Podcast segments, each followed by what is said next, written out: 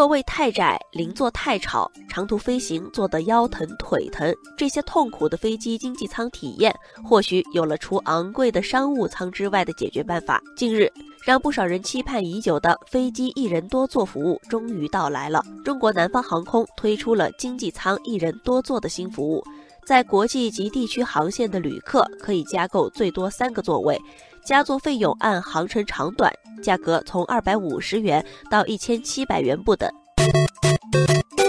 网友水果妈妈算了一笔账，她说，以深圳飞往悉尼为例，公务舱的价格差不多在两万元左右，而经济舱的价格平均只有四千元左右。推出一人多座后，只需要再付六百五十元，就可以获得两个经济舱座位的使用权。对于带着孩子的人，不仅性价比更高，而且旅途的舒适度也会大幅提升。网友文浩认为，付费多占座也对在国际航线上某些旅客故意霸占临近座位给出了合理和合规的解决方案。如果多占座，就要额外付费。虽然一人多座看上去好处不少，但有网友认为效果如何还是要让市场来检验。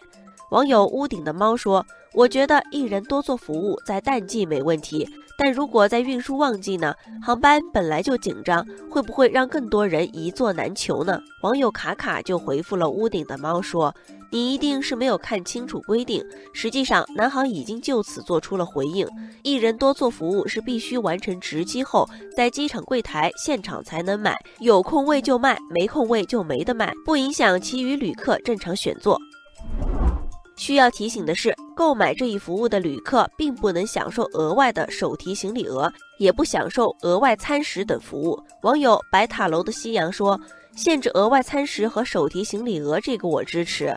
毕竟一人多座是优惠购买，买的只是额外空间，并不包含附加在全额票价内的服务。”此外，网友随风认为，航空公司定的一人多座的价格是否合理，这个也可以探讨一下。这个价格应该由谁来制定？一些航空公司会不会对航班空余座位随意要价呢？网友企鹅的思考说：“你这担心就有点多余了吧？